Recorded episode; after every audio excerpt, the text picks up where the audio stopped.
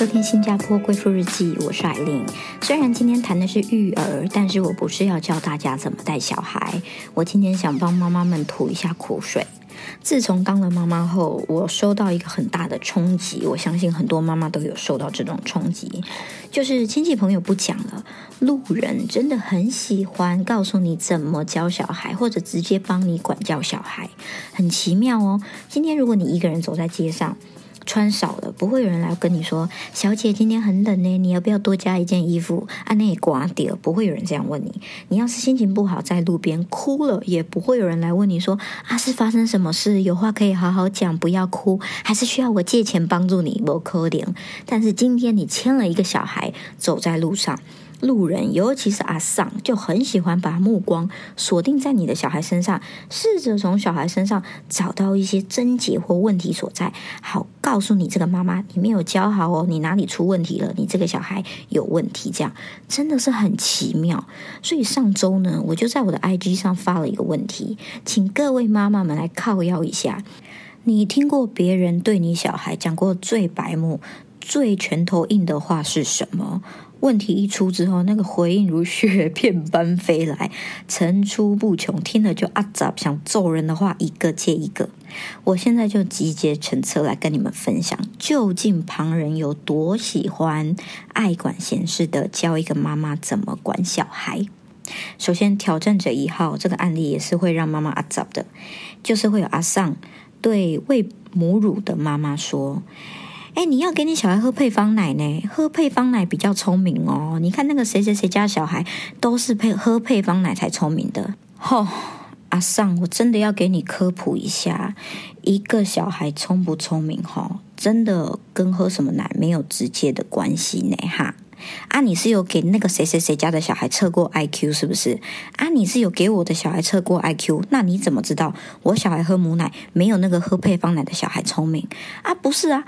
这种话就没有根据，没有逻辑，对不对？一个小孩聪不聪明，阿桑跟你后天怎么教有很大的关系。当然，天资占了一部分，不过后天的家庭教育、学校教育的养成也很重要啊！啊，一个妈妈喂母奶给小孩喝已经很辛苦了，你还去跟他说你的奶不够聪明。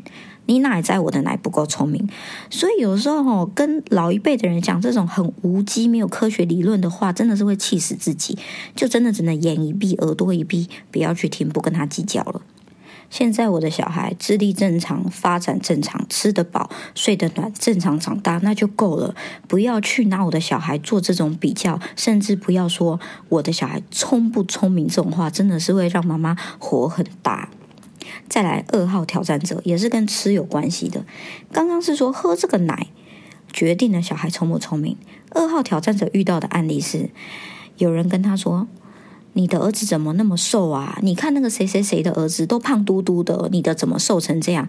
哎，拍谁呢？阿尚哦，对不起，我不是要针对阿尚，可是刚好讲这些话的人都是阿尚。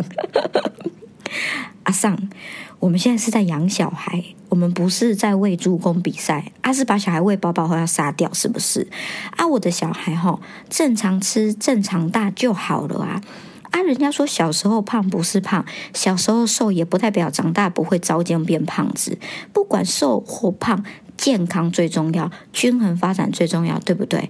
啊，为什么要去比较呢？瘦有瘦的好，胖有胖的好，啊，开心健康就好了，是不是？大家都遇过很多种，旁边的长辈很喜欢去评论小孩的体型。说到体型啊，我自己也有切身之痛。就是鸡排英雄这对兄弟呢，他们出生的时候其实是差不多高跟差不多重的，但是在后天呢，也许因为呃我第二胎比较累，因为一打二，所以我的奶可能没有那么营养，英雄的长的这个速度就没有他哥哥这么快。可是英雄还是吃很多，发展曲线也都在平均之上。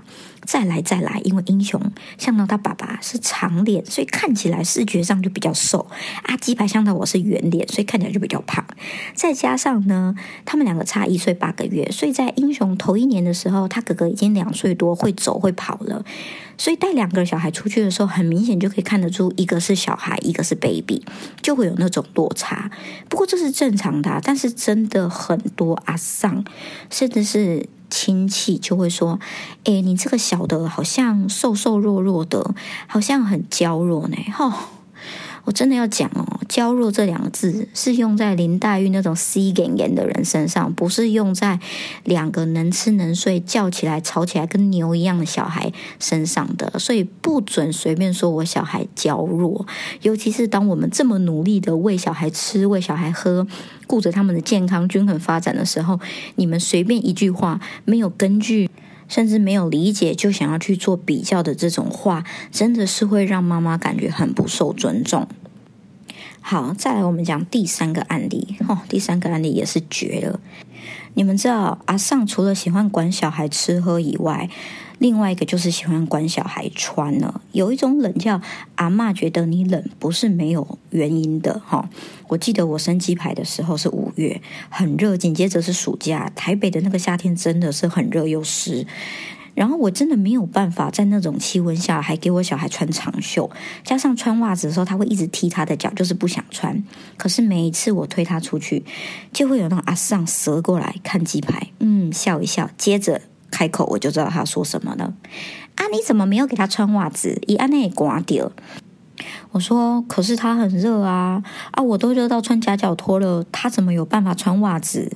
这时候阿桑就会这样，唉，拎巴的那种脸跟我说：“你不懂，不管怎样，那个脚就是要给他盖着。”不然以后哦，他会怎样？会怎样？会怎样？哦，很多的可能性这样子，而且还有啊，你有没有发现，每次只要那个气象一报说，预计下一波寒流将会在明天来袭，预计明天会下降气温两度，只要有这种新闻一出来，隔天你去商场看，每一台婴儿车里面推的都是一颗蚕蛹。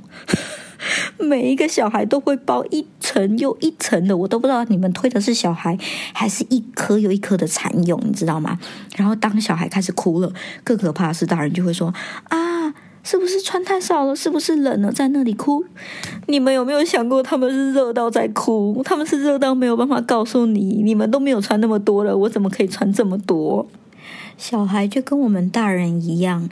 都会调节体温的，而且他们的调节体温能力比我们还差，所以更不能把它穿太多闷着，或者一下子穿太少。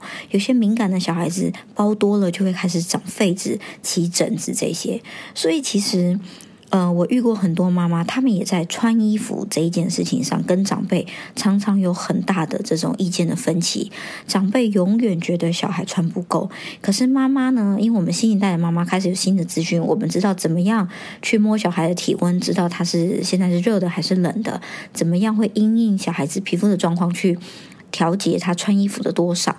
但是老一辈呢，就会觉得不管怎样，宁可穿多也不要少。所以呢，这个真的也是需要长期抗战下去沟通的一个问题呀。好，讲到目前为止呢，我觉得这些都还算是小 case。接下来的几个案例呢，真的也是会让妈妈那个火会烧得更旺的。像这个案例就是旁人哦，这个旁人不管是亲人还是路人，都很爱管你的小孩戒尿布了没，超级喜欢的。我就很想问说，哈，拍谁？啊，我家尿布钱也不是你在付了，你为什么那么在意我小孩有没有借尿布？像我自己的经验就是，以前有一次啊，鸡排小时候大概不到两岁，我带他去游乐场玩，玩一玩，我就看到有一个妈妈对着我招手，我就过去说怎么了？他说：“哎，他好像有一点漏尿哦。”我就说：“哦，好，谢谢谢谢。”我就要抱鸡排去换尿布，结果这时候我一转身就听到那个妈妈在后面补了一句说。啊，他怎么那么大了还包尿布啊？你知道我女儿一岁多的时候，我就在给她借尿布了。我听到这里真的傻眼哎！我对他原本还有点感谢哦，他帮我看我小孩的状况，瞬间变成厌恶哎！我想。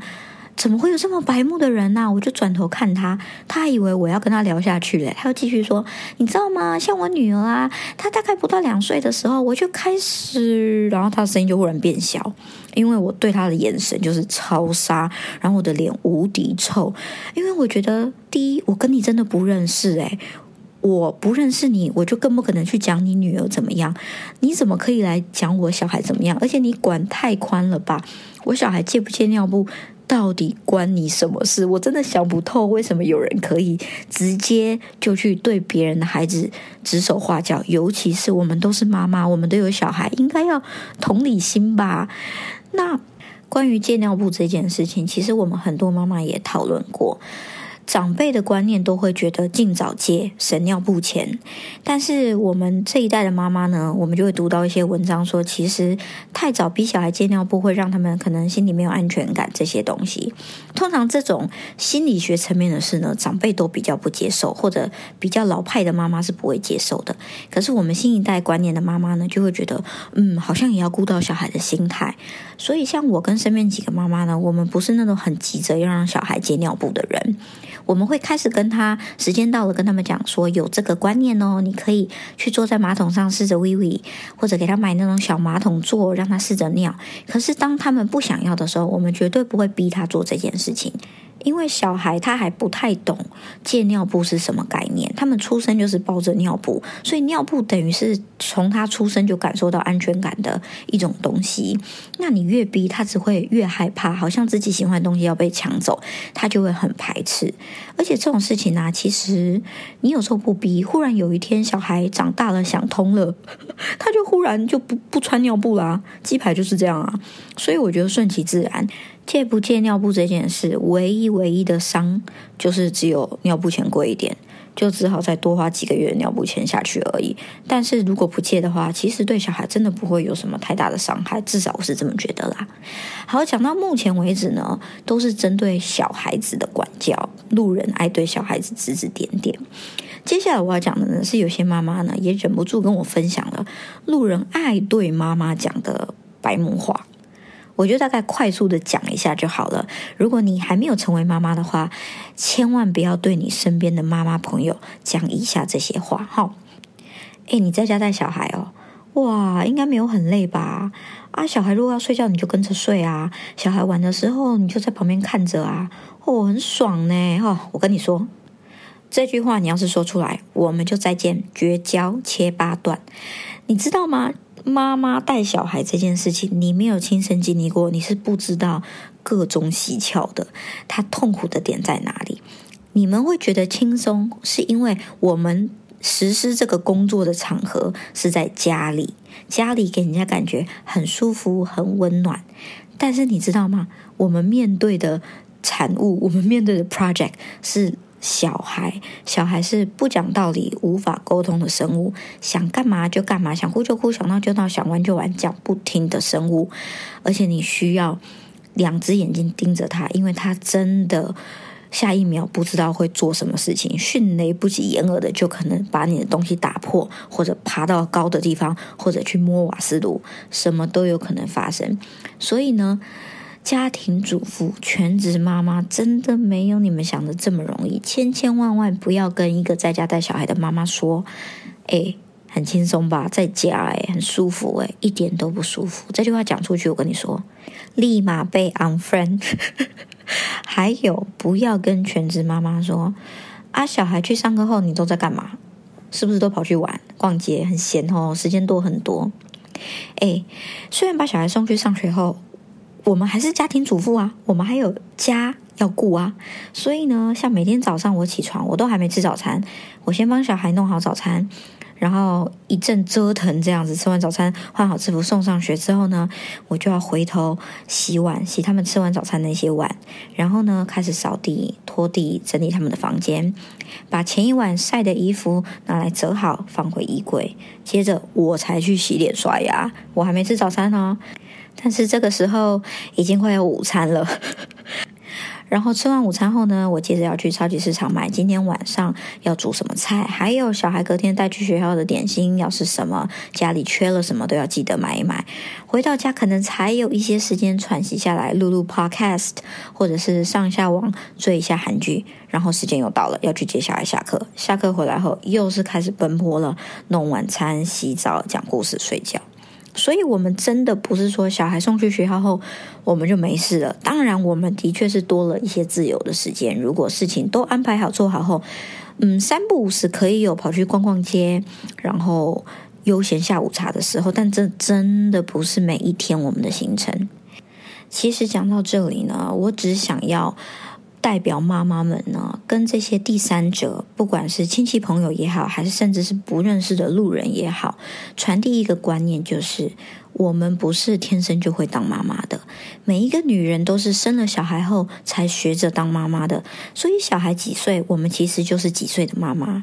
像我就是一个快要四岁的妈妈，在这四年中，我每天都在摸索，我每天都在学习，我也有做错的时候，我也有挫折的时候，但是我也有成就感的时候。我们不求旁人去理解我们正在做什么，可是我们只求你们给我们一些尊重，给我们一些时间，而不要那么轻易的用你们主观的想法或观念套在我们身上，去评断我们做的是对还是错，因为那对我们来讲其实也是一个很大的伤害。好，分享到现在呢，我手边还有很多没有讲完的妈妈的回应，就是对小孩还有对妈妈讲的白目话。可是我如果要全部都念完的话，我这一集可能要录到三十分钟，然后我的喉咙就会烂掉。所以如果你们真的听得欲罢不能的话，我下次再来找时间做下集，可以吗？好，如果你想听的话，就去我的 IG 留言。我的 IG 账号是 Eileen 下划线 Speaking E I L E E N 下划线 S P E A K I N G 新加坡贵妇日记，我们下次见喽，拜拜。